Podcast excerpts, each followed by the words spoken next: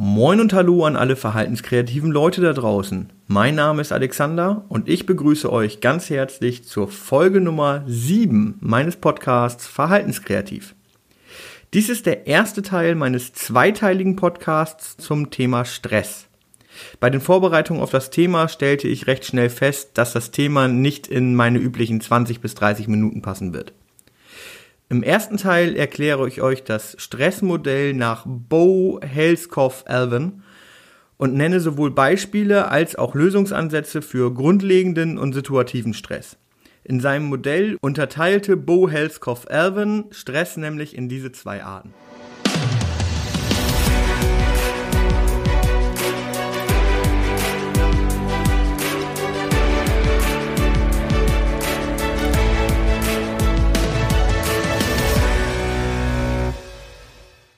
Helskov Alvin also. Ob ich den Namen auch nur ansatzweise korrekt ausspreche, ich habe keine Ahnung. Da ich aber auch kein Video gefunden habe, in dem der Name korrekt ausgesprochen wurde und was ich mir zum Vorbild hätte nehmen können, müsst ihr nun leider mit meiner Interpretation des Namens vorlieb nehmen. An alle, die wissen, wie es richtig geht, lasst mir die korrekte Aussprache gerne zukommen. Ihr könnt mich ab sofort auch bei Instagram unter @verhaltenskreativist kontaktieren. So viel also zu meiner etwas dreisten, aber irgendwie auch kreativen Werbung für meinen eigenen Instagram-Account. Lasst uns nun aber ins Thema starten. Stress wird häufig als Ursache für herausforderndes Verhalten genannt. Sicher auch zu Recht. In meinem Podcast zum Thema Ursachen von aggressivem Verhalten bin ich auf Stress als Auslöser schon eingegangen. Ihr erinnert euch sicher an die Geschichte mit der WhatsApp-Nachricht im Auto. Solltet ihr nun nicht wissen, wovon ich rede, kann ich euch die Folge zum Thema Aggression wirklich empfehlen. Eigentlich würde ich sogar raten, zumindest das genannte Beispiel anzuhören, denn ich werde im Laufe dieses Podcasts mehrfach Bezug darauf nehmen. Das Beispiel beginnt nach 2 Minuten 27 Sekunden und endet nach 4 Minuten 45 Sekunden. Heute sprechen wir über das Thema Stress deutlich ausführlicher. Ich werde mich dabei in erster Linie an das Modell von Bo Helskov Alvin halten.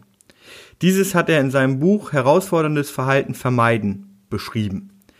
Generell kann ich dieses Buch sehr empfehlen auch wenn ich nicht mit jeder seiner Ansichten zu 100% mitgehen kann. Bo Helskov-Alban hat für seine Arbeit das Diathesis-Stressmodell von Nüchterlein und Dawson als Vorbild genommen. Die beiden hatten das Modell 1984 gemeinsam entwickelt, um Stress als eine mögliche Erklärung von Psychosen zu ermitteln. Dabei ging es aber um einen Stresspegel, welcher über einen Zeitraum von ein bis fünf Jahren kontinuierlich anstieg und zunächst zu bestimmten Warnsignalen, wie zum Beispiel mangelnde Körperhygiene und im weiteren Verlauf zu psychotischen Symptomen führten. Das Modell von Bo Helskov-Alban verkürzt den Beobachtungszeitraum nun aber drastisch auf einen Tag oder gar eine Stunde. Es geht auch nicht darum, psychotische Symptome zu diagnostizieren, sondern um allgemeines Chaos zu identifizieren. Wird der Stress für den Menschen zu groß, so verliert ihr die Selbstkontrolle und verfällt in ein psychisches Chaos. Letztlich das, was ich in dem schon genannten Beispiel im Auto aus Folge 3 beschrieben habe. Dieses psychische Chaos kann sich in gewalttätigen Angstanfällen, extrovertierter Gewalt oder selbstverletzenden Verhalten äußern. Das Modell differenziert zwischen akuten und grundlegenden Stressfaktoren. Akuten Stressfaktoren sind wir alle täglich ausgesetzt. Ob wir nun in eine besonders enge Parklücke einparken müssen, zu unserem Chef ins Büro gerufen werden oder wir eine Meinungsverschiedenheit mit unserer Partnerin, unserem Partner haben. In all diesen Momenten steigt unser Stresspegel. Übersteigt der Stresspegel dabei unser, unsere persönliche Belastbarkeit, so reagieren wir mit Warnsignalen oder gar mit psychischem Chaos. Viele von uns drehen im Auto die Musik leise, wenn sie rückwärts einparken oder knabbern an ihren Fingernägeln, wenn sie nervös sind. Dabei handelt es sich streng genommen schon um die ersten Warnzeichen. Offensichtlich sind wir Stress ausgesetzt und benötigen unsere ganzen Kapazitäten zum Einparken, beziehungsweise versuchen den Stress irgendwie abzubauen. Manchmal sind wir aber schon grundlegendem Stress ausgesetzt, bevor wir in eine akute Stresssituation kommen. Stellen wir uns einfach mal vor, wir hätten gerade einen Spät-Frühwechsel hinter uns. Wenn es euch so geht wie mir, dann habt ihr in dieser Situation nur sehr wenig Schlaf bekommen. Häufig ist diese geringe Schlafmenge auch noch von schlechter Qualität. So geht es mir zumindest. Wir schleppen uns also wirklich erschöpft zur Arbeit. Wir sind übermüdet, wodurch unser grundlegender Stresslevel an diesem Tag deutlich erhöht ist. Die Grenze der Warnzeichen und des psychischen Chaos sind deutlich schneller erreicht, da wir schon mit einer Belastung starten, oder? Ich kann hier natürlich nur für mich sprechen, aber meine Geduld ist verständlicherweise ausgeprägter, wenn ich ausgeschlafen, satt, frei von Schmerzen und generell glücklich bin. Bei unseren Klienten und Klientinnen sind diese grundlegenden Stressfaktoren im Übrigen häufig viel stärker ausgeprägt als bei uns. Menschen mit einer Autismus-Spektrumstörung können zum Beispiel äußere Reize schlechter filtern als wir. Diesem Umstand sind sie durchgehend ausgesetzt, es sei denn, die Umgebung ist extrem reizarm. Andere Klienten leiden eventuell unter bisher unentdeckten Schmerzen. Die erwähnten Schlafstörungen sind im Übrigen auch sehr typisch für Menschen mit neuropsychiatrischen Störungen. Wenn ihr in euch geht, fallen euch sicher viele weitere Beispiele für grundlegende Stressfaktoren eurer Klienten und Klientinnen ein. Diese sind im Übrigen nicht zwingend auf einen einzigen Stressfaktor begrenzt. Insbesondere unser Klientel leidet häufig an Stressfaktoren wie Schlafstörungen, ständigen Schmerzen und einer generellen Reizüberflutung zur gleichen Zeit. Auch die anderen Beispiele, die euch jetzt eingefallen sind, könnt ihr unter Umständen bunt miteinander mischen. Die Grenze zum psychischen Chaos ist also häufig wesentlich näher, als sie das bei uns ist. Viele dieser Menschen sind durchgehend an oder über der Grenze zu den Warnsignalen, weshalb sie bei kleinsten Anforderungen mit herausfordernden Verhaltensweisen reagieren. Nicht etwa, weil sie nicht belastbar sind, eigentlich sogar im Gegenteil. Wenn wir einen Tag unter den gleichen grundlegenden Stressfaktoren leben würden, bei vielen von uns bräuchte es gar keinen zusätzlichen Auslöser mehr. Ich zumindest bin schon ausreichend schlecht gelaunt, wenn ich kaum schlafen konnte, weil ich Zahnschmerzen habe und dennoch zur Arbeit muss. Den blöden Spruch meines Kollegen brauche ich dann schon gar nicht mehr, um herausfordernd zu werden. Unter Umständen nehme ich es aber dankbar an, um mal den ganzen Frust rauszulassen. Mein Kollege wundert sich dann natürlich über meine Reaktion, weil ich die letzten 20 Male, wenn er diesen blöden Spruch gebracht hat, ja auch nicht so reagiert habe. Ich hatte in diesem Fall nur einen wirklich schlechten Tag. Unser Klientel lebt häufig unter solchen Bedingungen. Häufig konzentrieren wir uns bei der täglichen Arbeit darauf, die akuten Stressfaktoren zu beseitigen. Viel sinnvoller wäre es aber, die grundlegenden Stressfaktoren zu beseitigen oder zumindest zu minimieren. Diese sind allerdings in der Regel deutlich schwieriger zu erkennen. Ist uns das dann aber gelungen, so verbessern wir das Leben dieses Menschen und häufig auch seiner Mitmenschen grundlegend. Wir sollten uns dabei unbedingt vor Augen führen, dass situative Stressfaktoren oder eben akute Stressfaktoren häufig auch die tollen Dinge im Leben sind. Bo Helskopf Elvin beschreibt es so. Das Leben ist eine Abfolge von Arbeit, Abendessen, Schlaf, Frühstück etc. Würde es aber nur aus diesen Dingen bestehen, so wäre es ganz schön langweilig. Ein Leben bekommt Sinn durch Erlebnisse. Ein Besuch im Freizeitpark, eine Reise nach Italien, Weihnachten mit der Familie und so weiter. Diese Erlebnisse sind aber nicht immer frei von Stress. Sie bringen Sinn und neue Energie ins Leben, aber auch immer neue Eindrücke und damit Stress. Lazarus behauptet, die eigene Hochzeit sei eines der ganz großen Lebensereignisse und bringe trotz des erfreulichen Anlasses den größtmöglichen Stress mit sich. Wenn wir nun immer versuchen, den situativen Stress zu vermeiden, so gibt es diese Erlebnisse nicht und wir schränken die Lebensqualität unserer Klienten und Klientinnen stark ein. Grundlegende Stressfaktoren sind unfassbar vielfältig. Nur ihr seid in der Lage, diese für eure Klienten und Klientinnen festzustellen, denn ihr kennt sie am besten. Sprecht mit Kollegen und Kolleginnen darüber, bezieht die Eltern und Geschwister mit ein. Geht in den Kontakt mit den Kollegen von der Arbeit, Schule, WFBM oder wo auch immer. Aber vor allem baut eine Beziehung auf und beobachtet das Verhalten genau. Lernt eure Klienten und Klientinnen wahrhaft kennen. Ein paar klassische Beispiele für grundlegende Stressfaktoren möchte ich euch aber dennoch nennen. Da wäre zum Beispiel die schwache zentrale Kohärenz. Hierbei handelt es sich um die Fähigkeit, Ursache und Wirkung miteinander in Verbindung zu bringen, beziehungsweise vielmehr darum, dass diese Fähigkeit nur schwach ausgebildet ist. Wer Ursache und Wirkung nicht in einen logischen Zusammenhang bringen kann, der wird jedes Mal aufs Neue von der Reaktion seiner Mitmenschen überrascht. Ein Klient ist zum Beispiel unglaublich fasziniert von langen Haaren. Er findet diese einfach schön und äußert seine Begeisterung dadurch, dass er an diesen zieht. Er versteht nicht, dass sein Ziehen zu Schmerzen bei seinem Gegenüber führt. Wenn der Mitmensch nun laut schreit, ist das eine komplette Überraschung für ihn. Jedes Mal aufs Neue. Generell ist zu sagen, dass Menschen mit einer schwachen zentralen Kohärenz von festen Strukturen profitieren. Sie benötigen einen klaren Rahmen, in dem sie sich bewegen können. Das Leben wird generell vorhersehbarer und damit leichter für diese Menschen. Über Schlafstörungen als möglichen Stressfaktor der grundlegenden Sorte hatten wir bereits gesprochen. Ich muss auch nicht erklären, was das Problem damit ist. Ich möchte aber darauf aufmerksam machen, dass diese Problematik sehr verbreitet ist. Insbesondere Menschen mit neuropsychiatrischen Störungen wie ADHS oder Autismus-Spektrumstörungen sind laut einer Studie zu fast 70 Prozent von Schlafstörungen betroffen. Es lohnt sich also hier genauer hinzusehen und eventuell den Arzt aufzusuchen, um sich diesem Problem anzunehmen. Ein weiterer grundlegender Stressfaktor kann auch die familiäre Situation sein. Menschen mit einer geistigen Beeinträchtigung werden häufig stark in ihrer Selbstbestimmtheit eingeschränkt, insbesondere wenn sie im Erwachsenenalter noch wie ein kleines Kind behandelt werden. Es ist aber auch möglich, dass die Hierarchie unter den Geschwistern problematisch ist. Ganz besonders dann, wenn unser Klient, unsere Klientin älter als die Geschwister ist. Auf die Auswirkungen von Missbrauch, Alkoholismus oder ausgeprägten Streitigkeiten unter den Eltern brauche ich wohl kaum näher eingehen.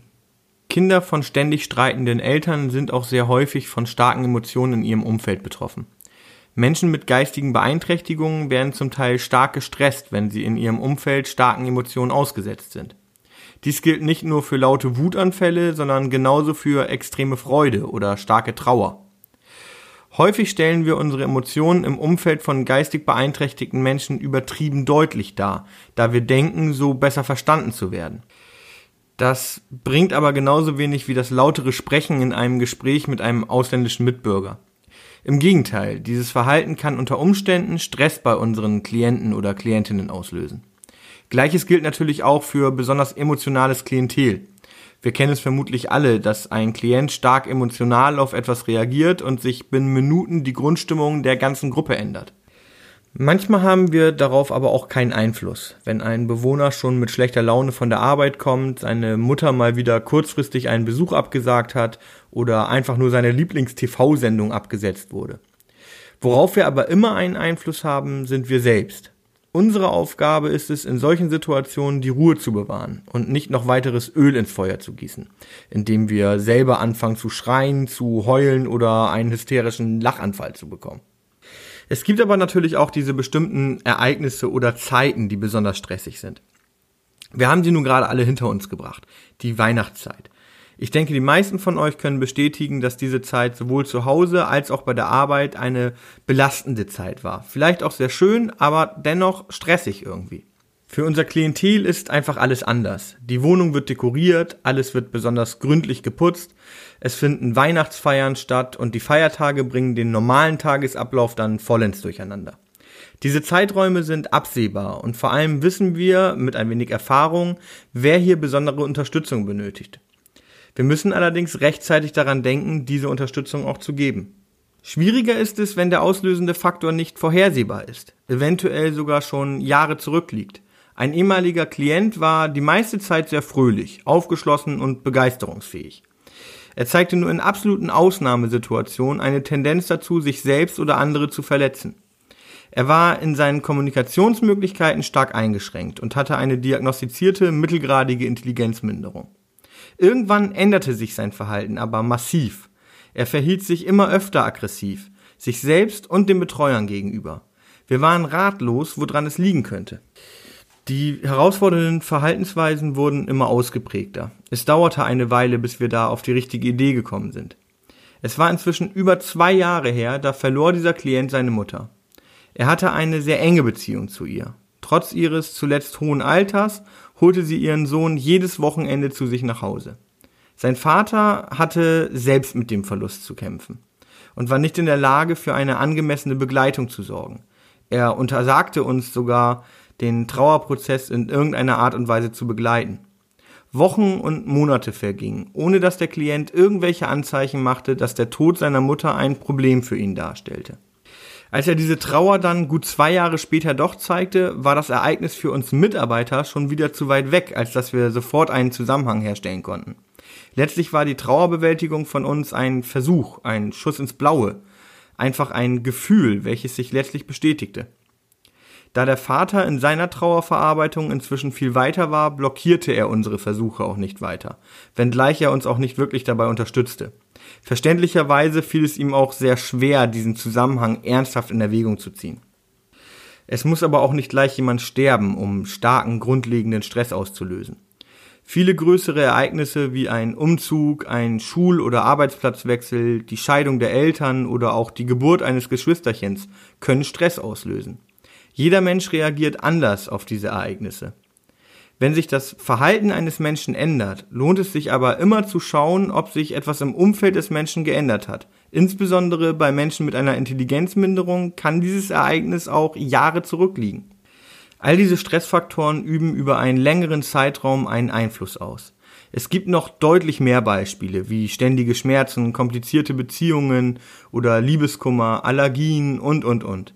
Die Liste ist quasi endlos. Jedes dieser Beispiele kann den grundlegenden Stresslevel deutlich anheben. Auch Kombinationen sind, wie schon erwähnt, keine Seltenheit. Zu diesen grundlegenden Stressfaktoren können dann eben auch noch situative Stressfaktoren kommen. Wir reden dann zum Beispiel von dem Tropfen, der das Fass zum Überlaufen brachte. Situative Stressfaktoren sind zum Beispiel akute Anforderungen, über die wir in der letzten Folge ja schon sehr ausführlich gesprochen haben. Es gibt aber auch hier eine unendliche Anzahl an weiteren Faktoren. Beispielhaft sind da Konfliktsituationen zu nennen. Hierbei ist es völlig egal oder es kann völlig egal sein, ob die Person mit den herausfordernden Verhaltensweisen überhaupt selbst betroffen ist.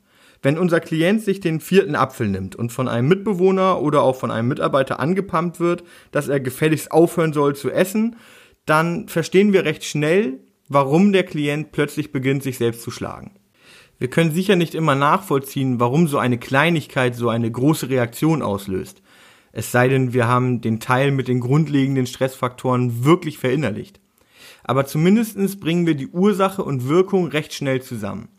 Anders stellt es sich unter Umständen dar, wenn Paul von einer Mitbewohnerin angemault wird, dass er nicht so viel essen soll, Clemens im Nebenraum aber plötzlich derjenige ist, der um sich schlägt.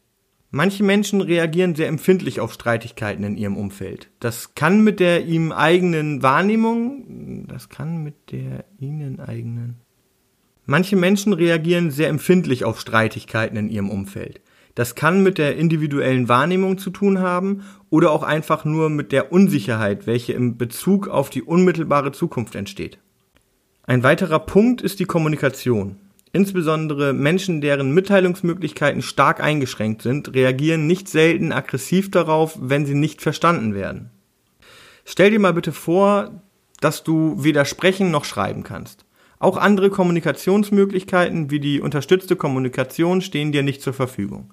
Du hast also keine Möglichkeit der Verständigung, welche über Körpersprache, Mimik und Gestik hinausgehen. Stell dir weiter vor, du hast jeden Mittwochabend einen Termin bei einem Physiotherapeuten. Du kannst diesen Menschen aber überhaupt nicht leiden. Er ist nicht besonders unfreundlich, er hat dir auch nichts getan, aber es besteht einfach absolut keine Sympathie. Ständig sabbelt er über Themen, die dich einen feuchten Sch, ähm, die dich eher weniger interessieren.